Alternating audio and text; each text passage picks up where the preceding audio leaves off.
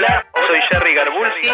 Hola, soy Santiago Bilinkis. TEDx, TEDx, TEDx, Río de la Plata. Basta de todo. Río de la Plata. TEDx. Hola. Si quieren estar en TDX Río de la Plata, el más grande do mundo que se va a hacer en Tecnópolis próximamente, y presenciar todas las charlas y ser parte de esa experiencia colectiva que vale tanto la pena, nosotros estaremos transmitiendo, pero estar ahí, y aparte hubo tanta demanda que por más que haya 10.000 personas, hay mucha gente que se ha quedado afuera porque había muchos inscriptos. Si escriben ahora un tweet arroba basta todo a nuestro usuario de Twitter con el hashtag eh, numeral, ¿se sigue siendo numeral? O hashtag MetroTDX. Tatetí, decile. Tatetí Metro TDX, mencionando los nombres de tres oradores de este año. Tres oradores de este año. Uy, hay que averiguar. Entre todos los que respondan bien, seleccionamos a dos ganadores para que puedan estar el miércoles 1 de octubre en TDX Río de la Plata. Cada ganador se lleva un par de entradas. tdxriodelplata.org, ahí está el site para averiguar un poco más, pero a nuestra cuenta de Twitter, arroba basta todo, nos, masta- nos mandan hashtag MetroTDX y mencionan tres oradores y entre todos esos va a haber algunas entradas para entregar. Buenas tardes. ¿Cómo andan? Bien. Bueno, efecti- efectivamente estamos en la recta final final y este sábado pasado tuvimos el ensayo general Uh, con los oradores. ya tienen Estuvo un pantallazo. Espectacular, espectacular.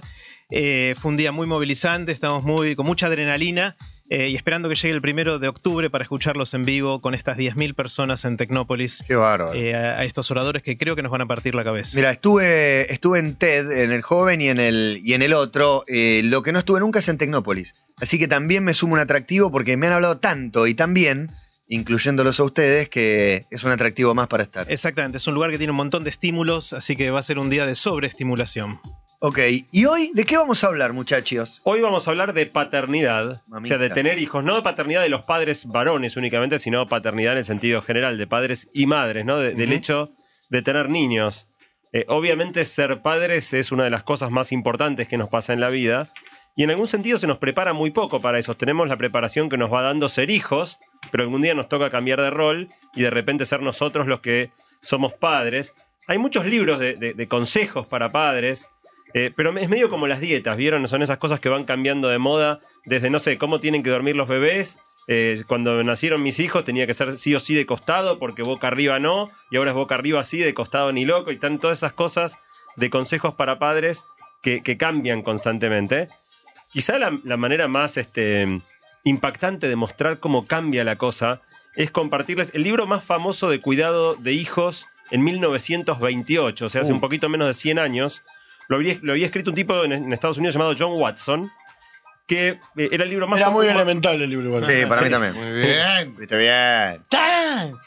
Eh, y e- era un libro sobre cómo criar a los hijos, se llamaba Cuidado psicológico del bebé y el niño. Este tipo, John Watson, recomendaba que nunca había que besar a los hijos, ni abrazarlos, Uy, ni tenerlos a upa. Qué tremendo. Muy bien. Eh, recomendaba eh, Nada que de si eso se golpeaban no había Cuando que hacer bebés que nada. los ibas pateando de un lugar al otro de la casa. No los pateaba, pero si se golpeaban no había que hacer nada. Y si se lastimaban había que tratar la herida, pero sin ningún gesto de amor. Básicamente su idea Por era que más adelante en la vida el mundo no es para nada amable y que si vos eras tan amoroso con tu hijo lo estabas debilitando. Pero justamente, el mundo es un eh, mar de hostilidades que lo trate bien aunque sea sus viejos. bueno, él decía, no hay que crear expectativas inadecuadas. Claro, Y- está y el bien. tipo este era- un libro-. Muy bien. Era un libro muy popular. Te pido de un favor, dale un bife. hijos. Obviamente, cómo, cómo ser padres ha cambiado mucho y sigue cambiando. Eh, cambia mucho porque nuestra vida adulta es muy diferente de la que era eh, la vida de nuestros padres, pero también cambia mucho el lugar que le damos a nuestros hijos. Hicimos una encuesta, eh, como hacemos muchas veces entre todos los oyentes, tuvimos más de mil respuestas, eh, preguntando sobre la experiencia de ser padre y de haber sido hijo y tratar de comparar las dos experiencias. Les contamos algunas estadísticas iniciales y vamos a ilustrar muchos de los puntos que vamos a hacer durante esta columna con, otros datos. Le preguntamos a la gente cuántos hijos tenés, los que ya son padres, y la mayoría tienen uno o dos hijos, obviamente, eso es lo que ya sabemos. Solamente el 19 o 20% tienen tres o más hijos. Eh, los que tienen tres o más hijos dicen que ya se plantaron. Es decir, que eso es todo lo que van a Que tener. tienen uno o dos, Los que no descartan. Todavía no descartan, dicen un poco, quizás los de uno quizás tenga dos, los de dos quizás tenga tres, pero tampoco tanto. Es decir, eh, realmente uno o dos hijos es la inmensa mayoría de las familias, eh, por lo menos los que responden nuestras encuestas. Quizás los que tienen más hijos no tienen tiempo No tienen tiempo de contestar. Claro. Pero bueno, o, los que, o los que no tienen hijos están demasiado ocupados haciendo cosas divertidas. O buscando Más divertidas que claro. contestar Respondí y puse me planto también. Bueno, eh, también preguntamos a qué edad tuviste tu primer hijo. Y ahí pasa algo interesante, porque también le preguntamos la edad a la gente. eh, y las mujeres de más de 50 años dicen que su primer hijo en promedio lo tuvieron a los 25 años. Ajá. En cambio, las de menos de 50 años dicen que su primer hijo lo tuvieron a los 30 años en promedio. Es decir, la edad en la que las mujeres están teniendo hijos va aumentando un poquito con los años. No es medio peligroso, perdóname, digo una deducción rápida, pero no es medio peligroso. Cuanto más eh, hay, eh, más, es difícil la fertilidad en los seres humanos, más tarde estamos teniendo hijos, con lo cual eh, cada vez va a ser más complicado tener uno. Es así, y por otro lado hay muchos tratamientos para combatir la infertilidad o los problemas, con lo cual hay mucha gente que tiene hijos a edades que antes hubiese sido prácticamente imposible. En los hombres no hay tanto cambio, es muy leve el, el cambio en la edad en que los hombres tienen el primer hijo. Eh, la mujer también le preguntamos a qué edad tuviste tu último hijo y eso también sube de 25 a 30, de- perdón, de 28 a 35 años en ese mismo periodo de tiempo. Eh, es interesante porque cuando hicimos la encuesta con Santi nos olvidamos de incluir la posibilidad de que la gente no planeara tener hijos. O sea, que la Claro. respuesta fuera cero. Claro, ¿Cuántos le- tener? Cero. Claro, le- le, le preguntamos a la gente, ¿tenés hijos sí o no? Y después preguntamos cuántos hijos pensás tener, un, dos, tres, cuatro. No poníamos cero. Y algunos contestaron con razón protestando. Porque, sinceramente nos olvidamos de poner. Bueno, esa, pero es una encuesta sobre paternidad. Está bien. Bueno, pero eh, se incluye a los que eligen no ser padres. no, está bien. Es una Alguien pregunta quiere, quiere estar incluido como el- con el colectivo de los que no quieren ser padres. Ah, muy bien. Eso Claro, y, bien. y bueno, pero es Estamos haciendo una encuesta sobre si te gusta la pollera larga o corta y nos dice, yo uso Yo pantalones. uso pantalones. Buenísimo. No, y quiero ser incluida. Hay otra encuesta. joder. Hay 100.000 encuestas. Claro. Dale. Bueno, pero hay- un dato interesante verlo. que es que uno da por sentado que todo el mundo va a querer tener hijos. O sea, eh, por eso hicimos el error. Casi que uno no se imagina. No, así como ha subido la edad no. para tener hijos, hay mucha gente que ha decidido no, tenerlo. tener hijos. No porque no pueda, sino porque no quiera. Pero igual me parece que hubiese sido interesante saber cómo vivieron su vida como hijos, porque Claro. todos fuimos hijos en algún momento. Y después decidimos algunos no ser padres. ¿Y qué pasó ahí? Así que eso quedará para otra columna porque no tenemos los datos. Eh, hay una charla TED muy interesante que dio una antropóloga este año, en, el TED 2014 en Estados Unidos, que se llama Jennifer Senior. Los que quieran mirar la charla eh, pueden verlo en core.to barra paternidad. Core.to barra paternidad. Ella, aparte de la charla, escribió un libro que se llama Todo felicidad y nada de diversión, donde habla un poco de esto, ¿no? De que la, la- la paternidad de alguna manera no- nos da felicidad, pero es difícil y no es para nada divertida. Ella en ese libro plantea que la paternidad de hoy claramente está en crisis eh, y que en los padres esa crisis se, se manifiesta en bastante angustia. Toma varios estudios científicos, quizá uno de los más impactantes eh, es el que realizó un premio Nobel que se llama Daniel Kahneman, del que hemos hablado con Jerry algunas veces antes.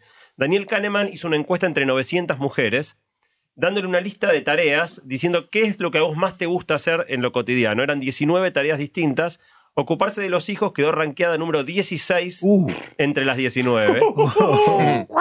mamita. El otro dato que es bastante fuerte es que en mediciones de estrés, claramente los que son padres sufren mucho más estrés que los que no lo son. Seguramente.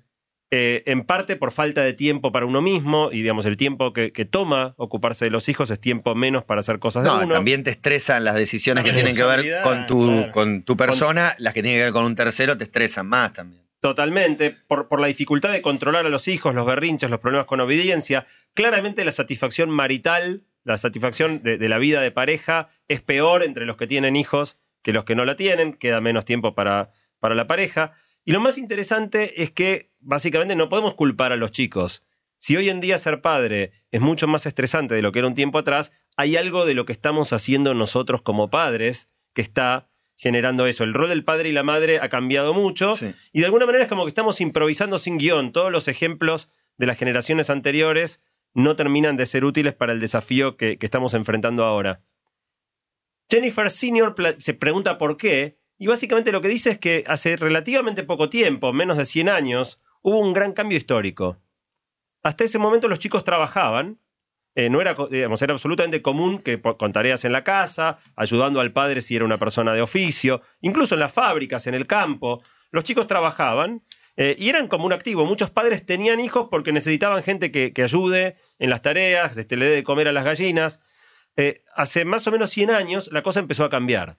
El trabajo infantil, por suerte, pasó a, a- a ser, digamos, este, Sí, una excepción eh, mal vista. Claro. pasó a ser castigado, le dimos derechos a los chicos, la Declaración Universal de los Derechos del Niño, y pasó a ser que la prioridad es educarlos, no que, que produzcan y que trabajen, y básicamente el lugar de los chicos pasó idealmente a ser la escuela. Pero esto hizo el rol de los padres mucho más confuso, porque hasta ahí era una relación eh, que podía no, ser muy ética esto de hacer trabajar a los chicos, pero era recíproca. Vos los cuidabas, les dabas de comer, los chicos co- colaboraban en las tareas de- del trabajo o de la casa. En el momento que los chicos pasan a, a dedicarse a, a la escuela, Al estudio. de alguna manera Sí. el- la economía de, de ser padres cambió. Ahora los chicos Claro. son una enorme fuente de gastos. Porque hay que mantenerles, bueno, la educación si es educación privada, vestirlos, eh, las actividades extracurriculares, eh, el esparcimiento. Los chicos se pa- pasaron a ser de un activo a ser una fuente de gasto que a cambio nos Sí. dan lindas emociones Sí. de alguna Al manera. margen de si la salud o la educación se pueden tomar de, de modo Sí, estatal claro. o privado, hay un montón de gastos más de todos los días. Claramente, digamos, tener un hijo No, no, bueno. implica un montón, digo, desde los Obvio, pañales, obvio. ¿no? Por Sí, más que sea el eh, Estado, la salud, leche. los remedios se tienen que comprar, Sí, sí. los útiles hay que comprar, siempre sube. Y de alguna manera se dio vuelta la ecuación. En vez de que ellos trabajen para nosotros, pasamos nosotros a trabajar eh, muy activamente en, en la crianza. Si nosotros queremos que nuestros hijos tengan éxito, encima ya la escuela no es suficiente, que hagan actividades eh, extracurriculares, hay que llevarlos acá, traerlos.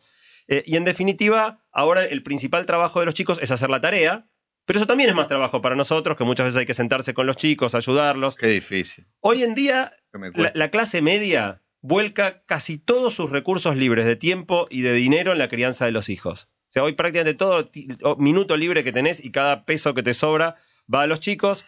eh, y en definitiva. También es una decisión, me parece, digo, de, que viene con este cambio de prestarle más atención. Es una decisión, diciendo. pero no es una opción no darle bola, y, y, o sea, no pagarle la, la educación en el caso de No, la no, que no, por supuesto, pero si cada tiempo libre o cada mango que sobra es para los chicos, también es una decisión. To- Totalmente es una decisión, pero, pero que casi es una decisión social, porque si vos observás lo que sucede, estamos todos en paralelo, pese a que no nos ponemos de acuerdo, tomando decisiones muy parecidas, a la vez bastante distintas de las que tomaban nuestros padres con nosotros. Eh, para complejizar todo este tema, también está el, reparto de roles en las parejas, ¿no? Antes solía ser que los padres trabajaban y las esposas criaban eh, a los chicos. Bueno, ahora la mayoría de las mujeres trabajan y por lo tanto es mucho más difícil definir cómo se reparten las tareas.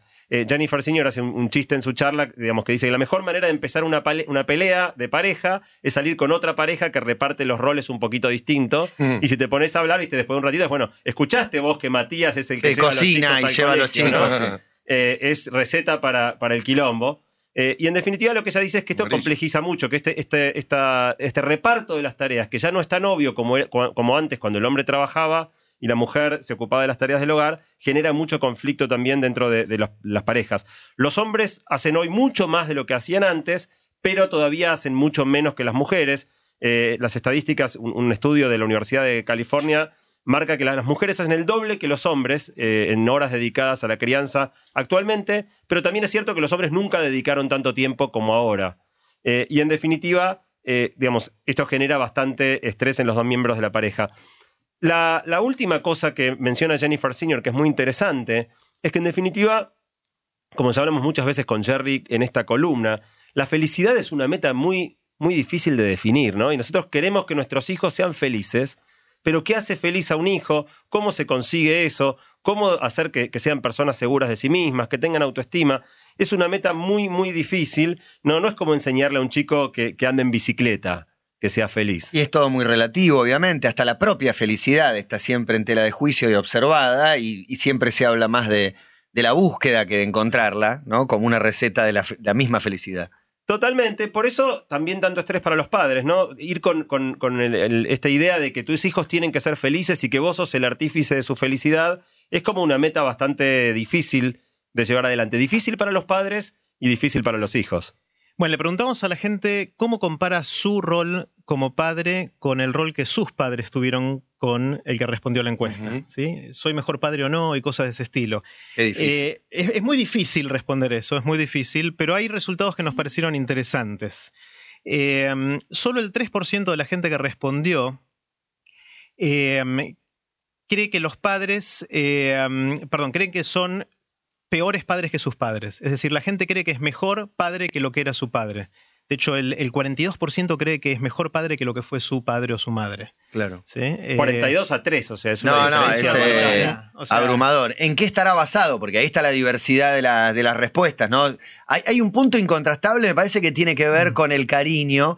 Me parece que cada vez es, eh, es menos vergonzante para un padre las demostraciones de afecto y estar encima y demás. Eso ha cambiado radicalmente. No sé en otros aspectos. Hay que ver cuánto de eso realmente influye como Claro. la visión de ser buen Puede padre. que no. Pu- puede que sí, puede que no. Eh, también nosotros nos mantenemos más ocupados de lo que estábamos nosotros cuando éramos chicos. Nosotros a nuestros hijos los mantenemos bastante más Sí, ocupados. es verdad, tienen El más 50% de la gente dice, hoy mis hijos están más ocupados lo que lo que yo estaba Sí, es cuando chico y solo el 11% dice lo contrario. También les damos a nuestros hijos muchas cosas, cosas materiales, juguetes Sí. y distintas cosas. Obviamente hay un tema del desarrollo económico global que ayudó a que eso sea ¿Y eso así. te hace mejor padre, supuestamente? Eh, no sabemos. No sabemos. No sabemos. No, está hablando de si tenías más cosas o Eh, menos. De hecho, si ¿sabe qué? que, que hacer una hipótesis, probablemente es al revés. Claro. ¿no? Yo creo que Eh, tal vez mucho de esto que les damos va a suplir cosas que nos sentimos en deuda y que por ahí no Momentos estamos de calidad en con tu otros hijo y demás. De hecho, el 81% de la gente dice que le da a sus hijos más cosas de las que recibía de su padre, más cosas materiales, Y obviamente. no está preguntado, pero estoy seguro que la mayoría diría que le da más cosas de las que necesitan los niños. No está preguntado, No, pero, pero es- no hay duda. Yo creo que está implícito. No en ese dudas. 81%. Sí, sí, sí. Le preguntamos sobre la autoridad. Cuando un padre le dice al hijo, no hagas eso, ¿te hace caso o no te hace caso? ¿Y cómo se comparaba eso con cuando uno era chico y tenía a su padre? Eh, nosotros sentimos que nuestros hijos respetan la autoridad menos que lo que nosotros respetamos la autoridad de nuestros padres. ¿Sí? El 37% de la gente dijo menos y solo el 5% dijo que lo- hoy respetan más. O sea, parece que, que son unos desacatados. igual, no hay un igual. Sí, un igual 58%. Hay A la mayoría. sí. No, está No, bien. Yo, la conté- mayoría yo dice contesté igual, igual, y dije, no estoy incluido en la respuesta, No, es como casi, lo de la-. La mayoría dice los que igual, no quieren tener hijos. pero los que dicen menos son muchísimos más que los que No, dicen no, más. está bien, está bien. Pero la mayoría dice igual. Sí. Al mismo dato. tiempo, también preguntamos cuánto tiempo le dedicas a tu hijo versus cuánto le dedicaba tu papá a vos, ¿no? Te dedicaba tu papá a vos.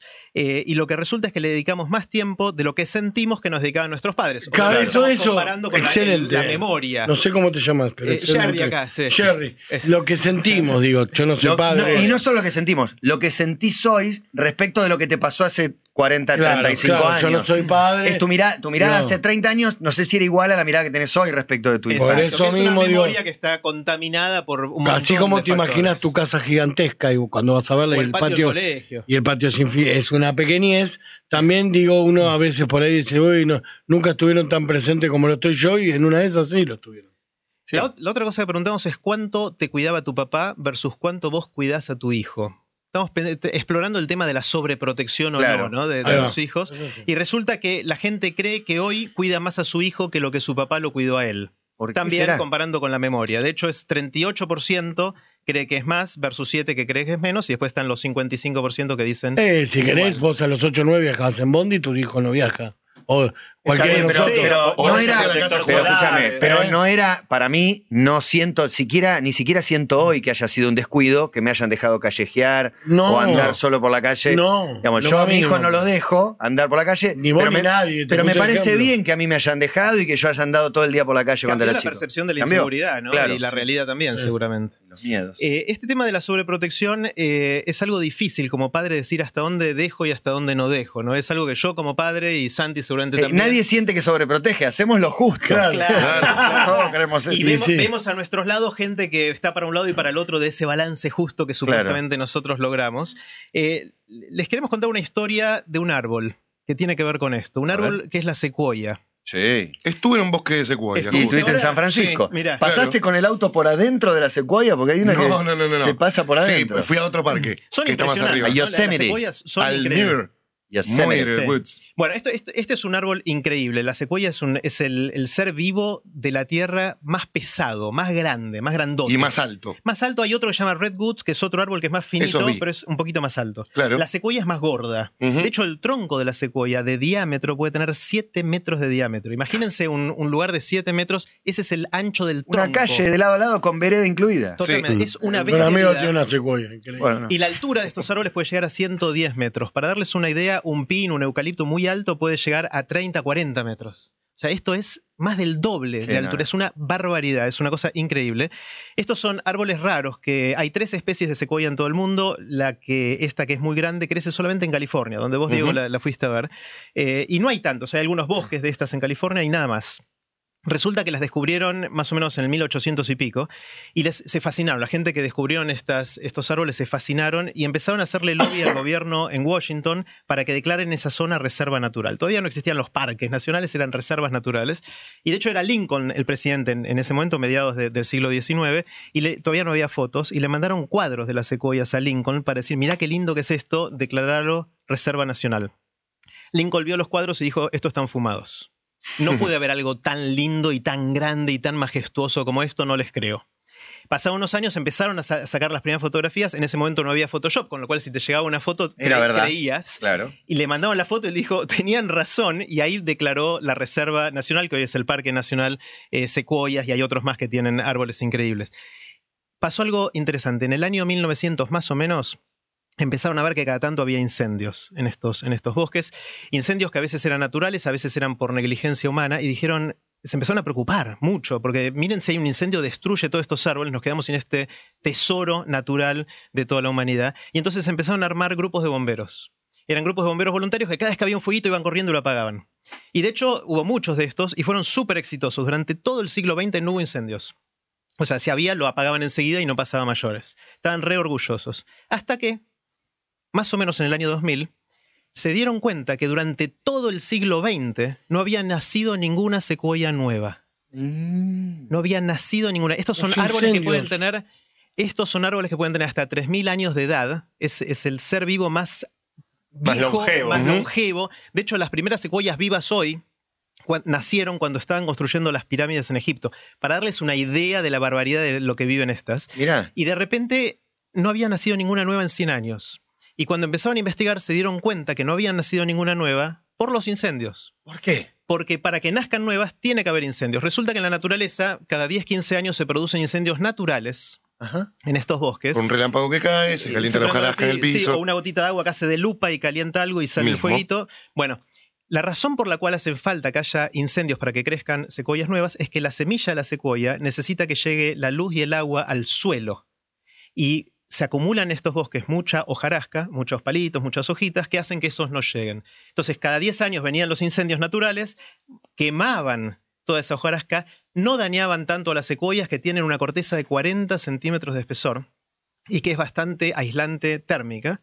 Con lo cual le hacía una quemadura, pero no la mataba a la secuoya, pero limpiaba todo el terreno para que pudieran crecer secuoyas bebés. ¿Y cómo lo resolvieron? Dejan que se incendie un rato. Bueno. Lo- apaguémoslo Sí, a ver, mañana. Hacen incendios programados. Lo apaguemos Claro, mañana. Exactamente. Lo primero interesante es que, a pesar de que los bomberos del siglo XX tenían la mejor intención, por poco les sale el tiro por la culata.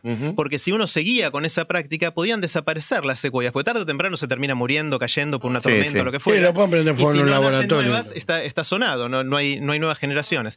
Bueno, a partir de que se reconoció esto, empezaron a hacer dos cosas. Primero, dejar que los incendios progresen un poco más. Y segundo, hacer incendios programados. Entonces, hoy si uno va por esta zona de California, hay a veces señales en la ruta carteles que dicen en los próximos kilómetros no llames al 911, no llames a emergencia, porque el incendio que vas a ver es generado por nosotros. Claro, igual deben recibir entre 30 y 50 O- o llamados. Sí, sí, sí. Pero bueno, eh, en los últimos años empezaban a nacer nuevas secuoyas, con lo cual realmente comprobaron que esto era el factor eh, in- principal.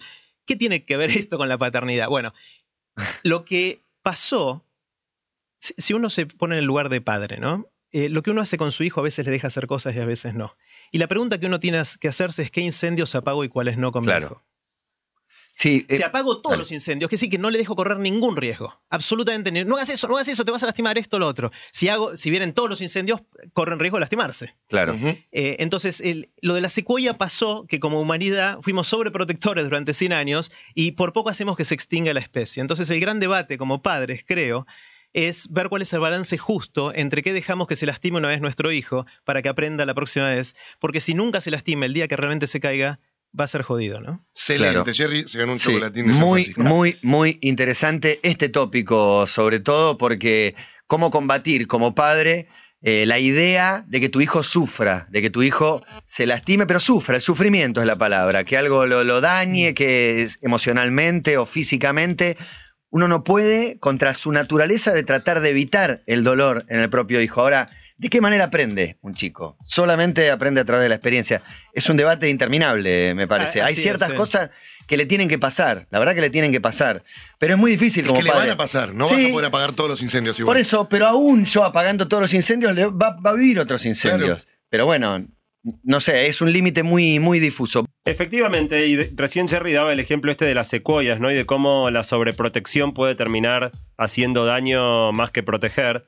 Bueno, los tres síntomas más claros que se ven de esta crisis de la paternidad que, que vivimos hoy, eh, justamente tienen que ver con, con esto, ¿no? Tienen que ver con la sobreprotección, tienen que ver con el hijocentrismo, con hacer del hijo el centro absoluto de nuestra Eso vida. sí que cambió mucho. eh. Absolutamente, de ma- manera El lugar, el reinado, el déspota, la tiranía de los hijos. de los hijos. Y finalmente, con la dificultad de, de- de poner límites, los estudios eh, científicos muestran que con las personas pasa algo muy parecido que con las secuoyas.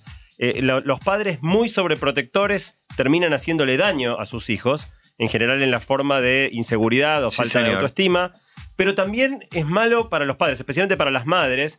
Madres muy sobreprotectoras, después cuando los hijos crecen, tienen muchísima mayor incidencia de depresión que las madres que no son sobreprotectoras. Hay un ejemplo muy divertido en la charla de Jennifer Senior que mencionábamos antes, core.to barra paternidad.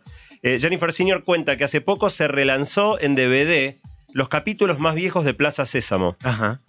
y salieron con una leyenda que decía contenido no apto para niños. Me jodés. Porque los viejos capítulos de Plaza Sésamo, de acuerdo a los estándares de hoy, por ejemplo, uno de los personajes es un mal ejemplo porque es depresivo, otro siempre está de mal humor, Oscar, y en definitiva, eh, eh, poniendo el programa viejo que se hacía Sí, cuando sí. nosotros éramos chicos, que no se nos protegía tanto Los males de lo que se era. mostraba, eh, en definitiva lo sacaron, pero con la leyenda de que no- es un contenido para adultos, no para chicos, El Chavo. los capítulos viejos de, De Plaza hecho, Sésamo. perdóname, de hecho el chavo lo siguen dando, pero tiene unos contenidos. Le pegan a los chicos. Es súper Claro. agresivo. Claro, claro. Vale, los tres chiflados, no sé qué decir. No, no, no, pero chavo- chicos niños. El chavo, los adultos le pegan a los chicos. Sí, ustedes sí. me quieren disfrazar de chilindrina. Rondamón. Rondamón le pega. vergüenza alguna. Germán Arrieta, nuestro editor, ¿Qué dice? publicó ayer en su Facebook, discúlpeme que lo haga público, Germán.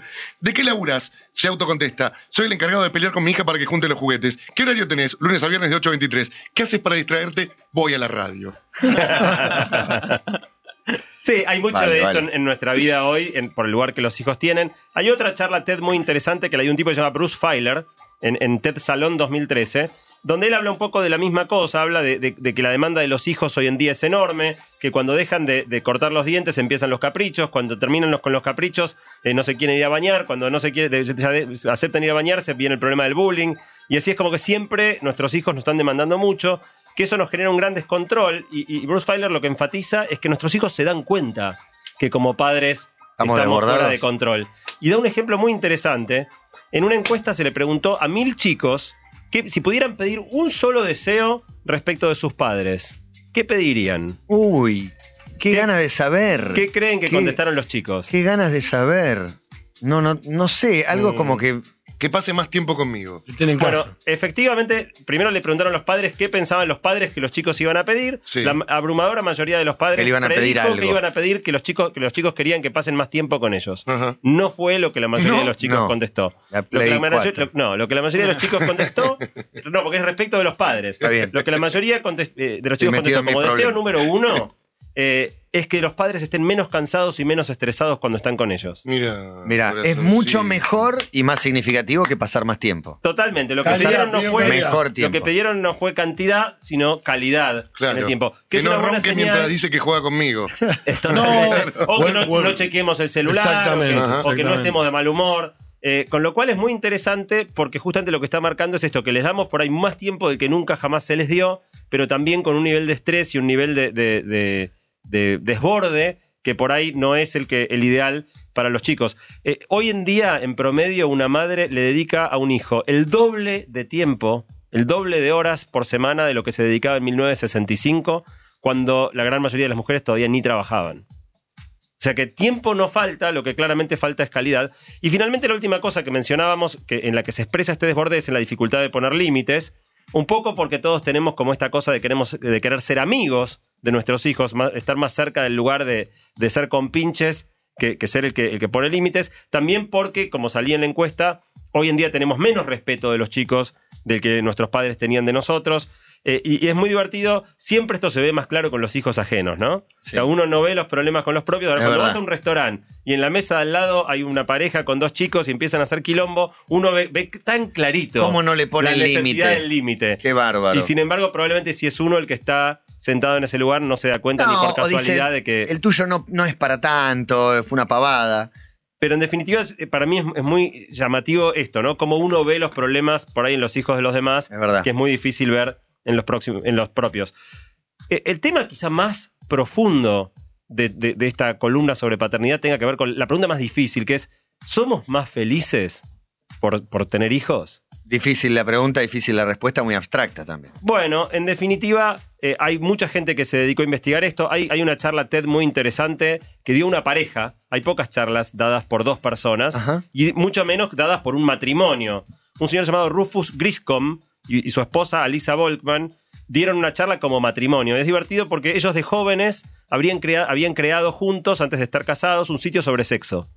Después se casaron, tuvieron chicos, cerraron el sitio sobre sexo y crearon un sitio sobre paternidad. Eh, y es muy divertido porque ellos comparan, hablan de los tabúes de la paternidad y dicen que hay más tabúes alrededor de la paternidad que alrededor del sexo. Es posible. Es muy interesante la charla. Ellos básicamente lo que plantean es que se nos transmite una visión muy idealizada de la paternidad. Cuando uno mira las publicidades, siempre son estas familias todos hermosos, donde todo es armonía, todos se aman. Y cuando uno ve la, cotidianidad real de ser padre, adentro, puertas adentro de la casa de uno, es el capricho, es la dificultad para el límite, es anda a bañarte que no voy, guardar los juguetes, no los guardo. Es mucho más friccionado, mucho más difícil de lo que, de lo que en general la, la publicidad o, o el mensaje social nos hace pensar.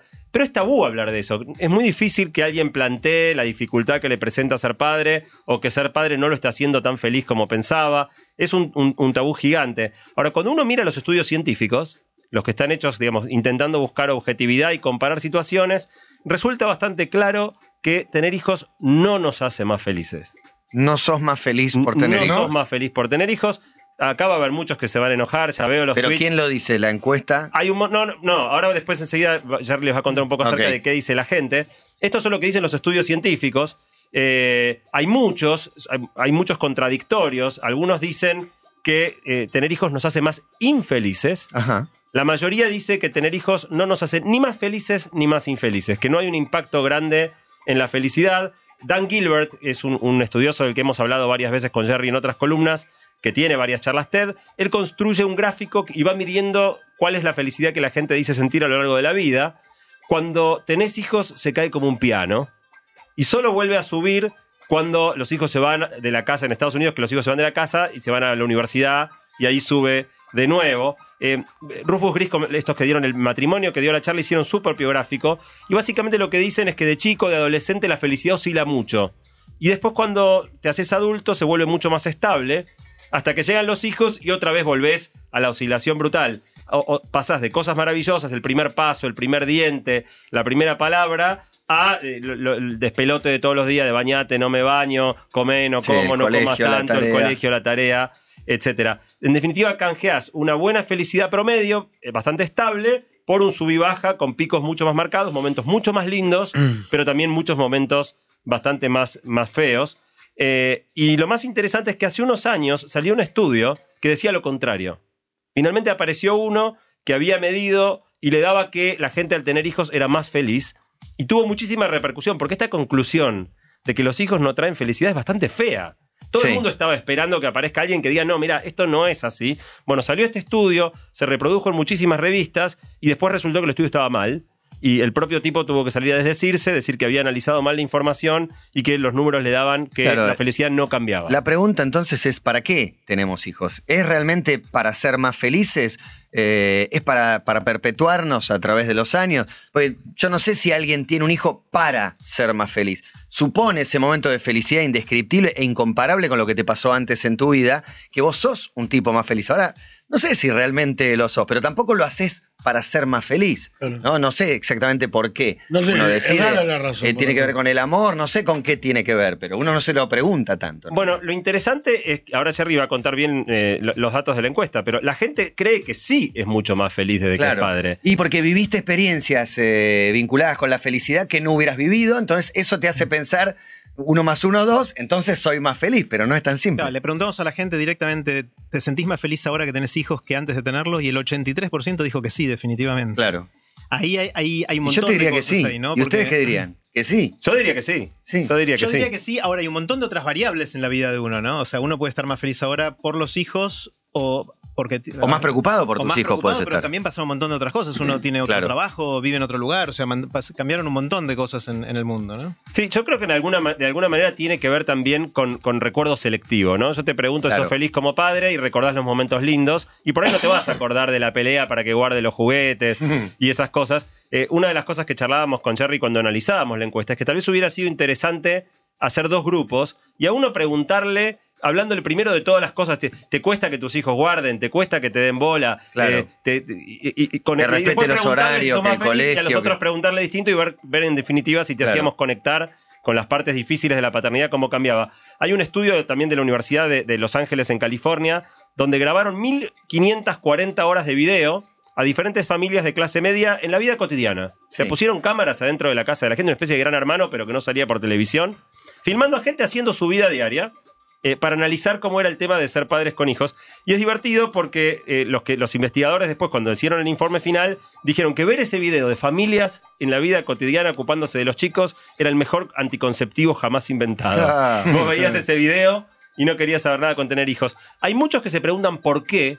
En definitiva, fíjate que en la encuesta sale que, que todos nos creemos más felices por tener hijos, pero la realidad es que no. Bueno, Dan Gilbert eh, plantea que tal vez es que nos estamos engañando por el bien de la especie. O sea, una especie que no quiera tener hijos se extingue. Claro, por eso preguntaba, no sé cuál es el fin por el cual tenemos hijos. No es para ser más felices, Bueno, es para preservar la especie. Es evolutivo, por supuesto. O sea, el- el- en realidad las ganas de tener sexo es, es una necesidad Claro. evolutiva antes de que supiéramos siquiera. En que las cavernas tenían sexo porque, no Porque sé, estaba le- bueno. Sí. Pero sí, pero no, No sé, tele, el- un primero que le llamó la atención y hubo animales también que tuvieron sexo. Algunos sostienen Fue que el distinto. amor es la trampa para la reproducción de la especie. Claro. Es más que el amor, la calentura, ¿no? Bueno, El, el sí, amor con amor no alcanza, con calentura Por sí. eso. El- el Amor sin sexo, muy el- raro. El, amor Es para criarlos a los chicos después. Las Claro. se mantienen juntas, pero la calentura fue el momento en que lo creaste, ¿no? claro. Claro, si en ese momento no se propagaba la especie. Bueno, Dan Gilbert plantea esto, la hipótesis de que tal vez nos engañamos por, por el bien de la especie. Jennifer Senior eh, lo que se plantea es si no será que justamente todos estos cambios recientes, esto de darle tanto lugar a los hijos, darle tanto espacio a la malcrianza, si no será que nosotros estamos convirtiendo a la paternidad en algo que nos da menos felicidad ahora de la que tal vez dio en, en otra época. Pero en definitiva, lo que resulta bastante claro es que si termina resultando eh, mucho más difícil de lo que pensábamos, que es la otra pregunta de, de la encuesta, ¿en qué medida nos resulta difícil ser padres? Bueno, tal vez nosotros estamos haciendo que las cosas sean más difíciles de lo que es Claro, necesario. no depende del grado de dificultad que traiga ese niño, no es que eh, por, por la cantidad de problemas que tenga. Bueno, nosotros, mucha gente cuando se propone ser padre dice, va a ser fácil, va a ser difícil, me va a costar, voy a poder. Fácil nada. Nada es fácil. Fácil nada. Bueno, pero le preguntamos a la gente si una vez que tuvo hijos, sintió que fue más difícil o más fácil de lo que esperaba antes de tenerlos. Eh, y los resultados son que el 38%, al, al 38% le resultó más difícil de lo que esperaba. 45% más o menos como esperaba y 16 nada más más fácil. Es decir, la gente una vez que tiene hijos se da cuenta que es más difícil de lo que creía. Y después le preguntamos de manera absoluta, ¿crees que es fácil o difícil tener hijos? Y esto es súper interesante. El 32% dicen que criar hijos es difícil o muy difícil. El 13% dicen que es fácil o muy fácil y el resto dicen ni, ni muy muy ni tan tan. Es decir, hay más gente que dice que es difícil. Pero la pregunta, y esto le hago a ustedes a ver qué, qué les Sí. parece, nos sorprendió con Santi la, la respuesta de la gente. ¿Cómo correlaciona esto con la cantidad de hijos que tenés? Es decir, la, los chicos, la gente que tiene, las parejas que tienen un hijo, dos hijos o tres o más, ¿cuáles de esos creen que es más fácil o más difícil ser padres? De uno solo es más difícil. ¿Y de tres es más fácil? Ustedes, Diego, Cabo. No ¿cómo sé, me ven? tiro a adivinar. No, de ¿Con más hijos más fácil o más difícil? Más difícil. Más fácil. Bueno, la respuesta es las dos. Las dos igual de ¿Por qué difícil. como No, que- Pero me no, preguntan, no, ¿qué no, me no, pedís dos no, opciones? se, van los del medio. uno o dos. Dime decir las dos. Ah, había tres opciones. ¿Crees que es difícil, que es fácil o más o menos? Y a- la gente que tiene más hijos eh, no es medias tintas. A la gente que tiene más hijos le parece o más difícil o más fácil, pero no intermedio. Eso, la, la interpretación que tenemos, o sea, es una hipótesis, es que cuando uno tiene muchos hijos, o ya no le da bola y dice más sí, Para mí es así. o se hace un montón de drama, ¿no? Entonces eh, le, se hace, le parece más difícil todavía el rol de, de padre, ¿no? Pa- Pasó eso.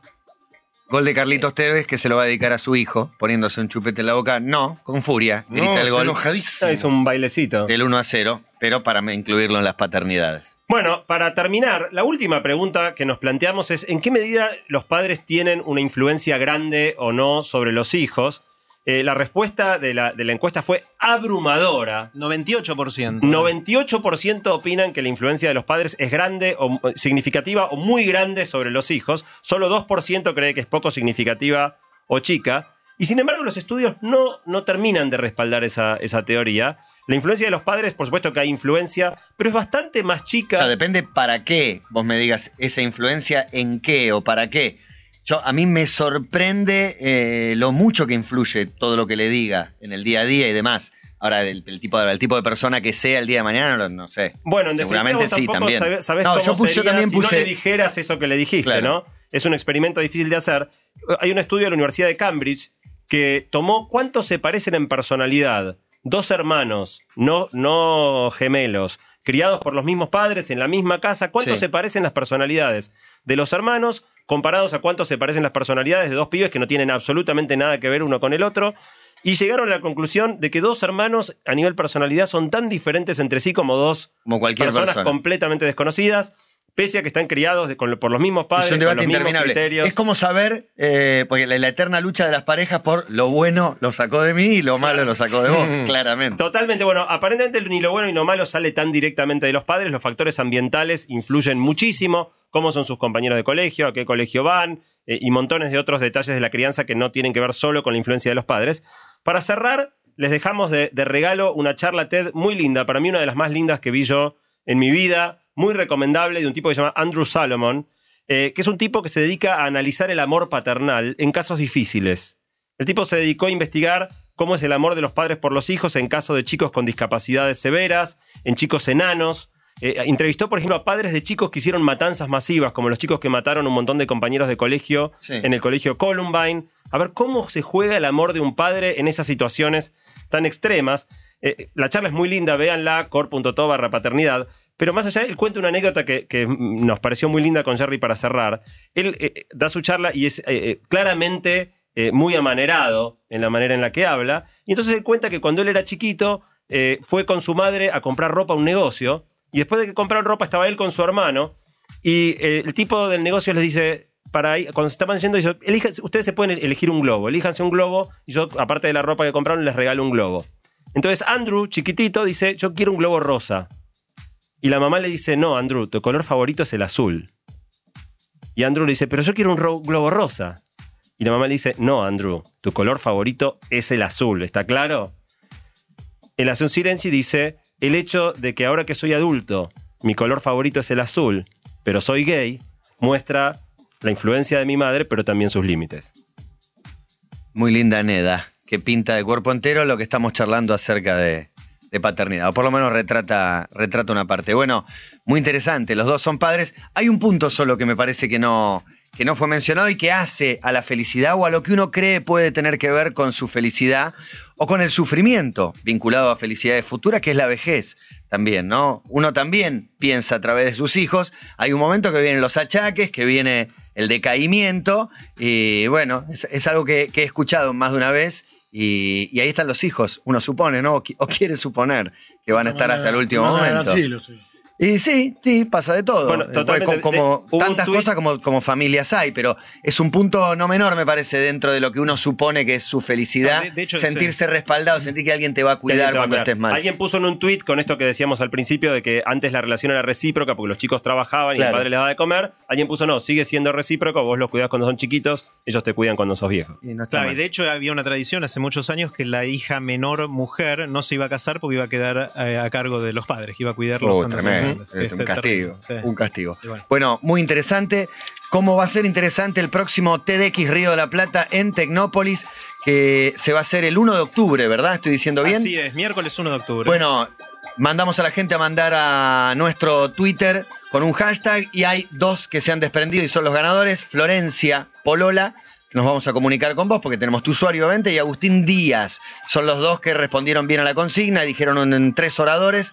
Así que la alegría de haber salido sorteada para mi novio. Bueno, perfecto. Florencia y Agustín nos vamos a comunicar. Tienen entradas para ver el próximo TDX Río de la Plata. Nos encontramos en un par de semanas. Así es. Excelente, muchas gracias. Hasta luego.